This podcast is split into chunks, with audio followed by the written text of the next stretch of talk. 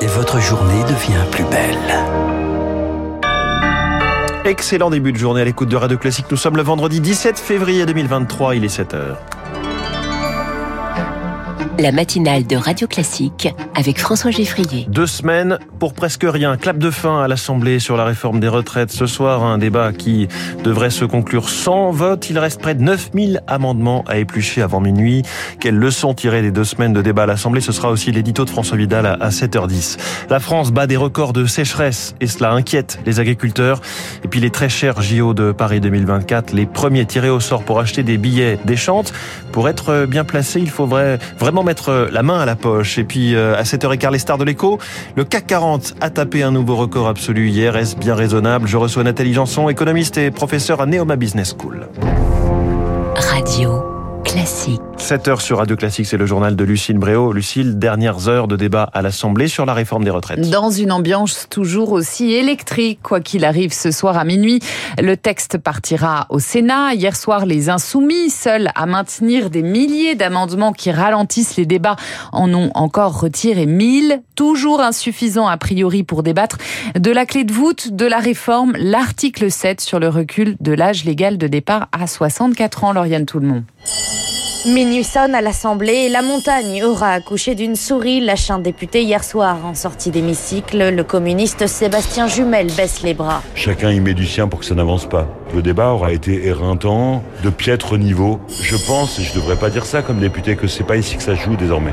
La rue plus forte que l'Assemblée, la gauche s'en remet désormais à la prochaine mobilisation syndicale à partir du 7 mars, faute d'avoir réussi à rester unie dans sa stratégie parlementaire. En cause, la France insoumise qui choisit jusqu'au bout le jeu de l'obstruction, quitte à diviser en interne le parti et fracturer la nupe. Aucun regret pour le député LFI Paul Vanier. Tout l'essentiel est euh, en passe d'être acquis l'Assemblée nationale n'a pas adopté la réforme de la retraite à 64 ans. C'est du gâchis, soupire une députée LR. Sans vote final, le soutien des Républicains, la réforme reste en suspens. Pas de quoi rassurer le député Modem, Philippe Vigier. Ça affaiblit la réforme, mais ce qui va se passer, c'est que c'est le Sénat qui va faire le travail. L'Assemblée, quelque part, elle perd une partie de ses prérogatives.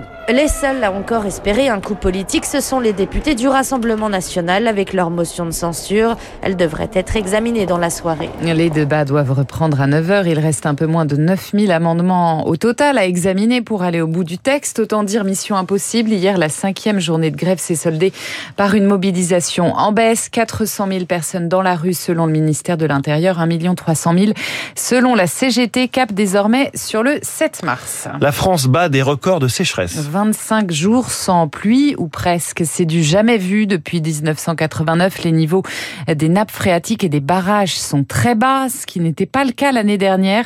Dans la plupart des régions, les agriculteurs préparent les semis du printemps avec beaucoup d'appréhension.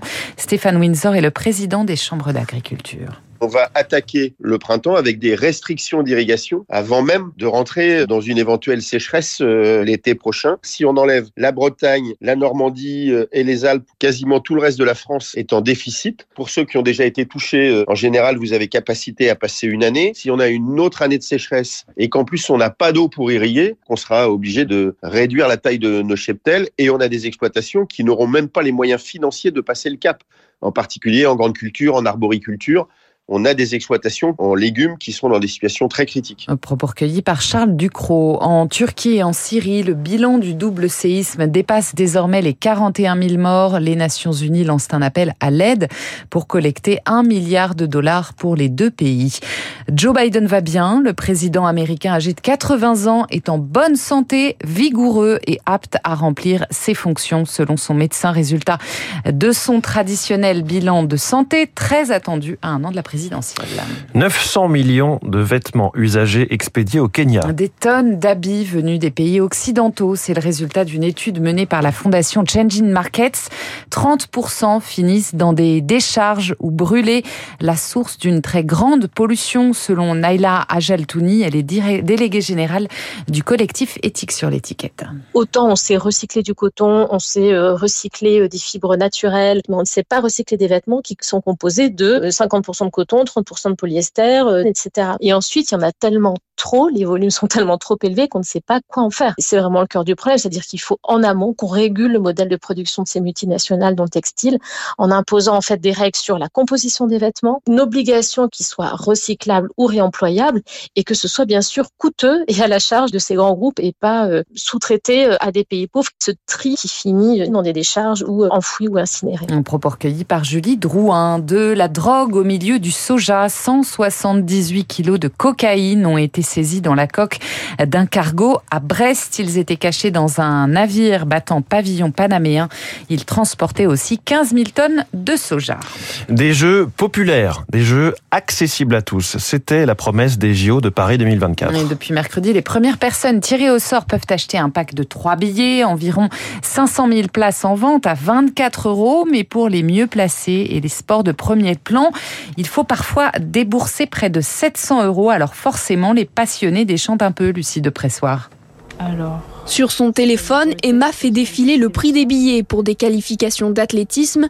Elle est un peu surprise. 200 euros, j'arrive. Attends, est-ce que c'est vraiment le vrai prix? Pour être bien placée, cette étudiante passionnée d'athlétisme va devoir mettre la main à la poche. C'est sûr que je vais mettre de côté pour euh, voir euh, l'événement. En fait, j'étais tellement surprise d'être tirée au sort que je découvre un peu en direct les prix. Donc je pense que déjà, je mettrai pas plus de 200 euros en tout. 200 euros pour trois billets, quitte à être mal placé. Pour l'économiste du sport Jean-Pascal Gaillan, si les prix sont aussi élevés, c'est que les Jeux sont un gouffre financier. Les Jeux Olympiques, ça coûte quand même très cher. Pour euh, que le contribuable ne finance pas euh, euh, les Jeux Olympiques ou pas trop, on est obligé de s'appuyer aussi sur le levier des recettes de billetterie. Et pourtant, les places ne sont pas plus chères que pour les précédentes Olympiades. Le montant des recettes qui ont été obtenues aux Jeux de Londres laisse penser que oui, on était dans, dans la même gamme de tarifs. On est sur des choses qui, malheureusement, sont tout de même assez traditionnelles. Selon le comité d'organisation des JO, la vente de billets rapportera 1,4 milliard d'euros sur un budget total de près de 4 milliards et demi. Lucie Dupressoir et puis des nouvelles de la santé de l'acteur Bruce Willis. Il souffre d'une forme de démence incurable selon ses médecins, diagnostic relayé par sa famille. À 67 ans, il a mis un terme à sa carrière il y a un an. Merci, c'était le journal de 7 heures signé Lucille Bréau. À tout à l'heure, 8 heures, Lucille. Le bilan des deux semaines de débat à l'Assemblée nationale sur les retraites. Le bilan dans l'édito de François Vidal dans quelques secondes. Puis cette question, le CAC 40 est-il en train de s'emballer après avoir euh, trop craint une récession? Nathalie Janson, économiste et professeure à Neoma Business School. Et ce matin,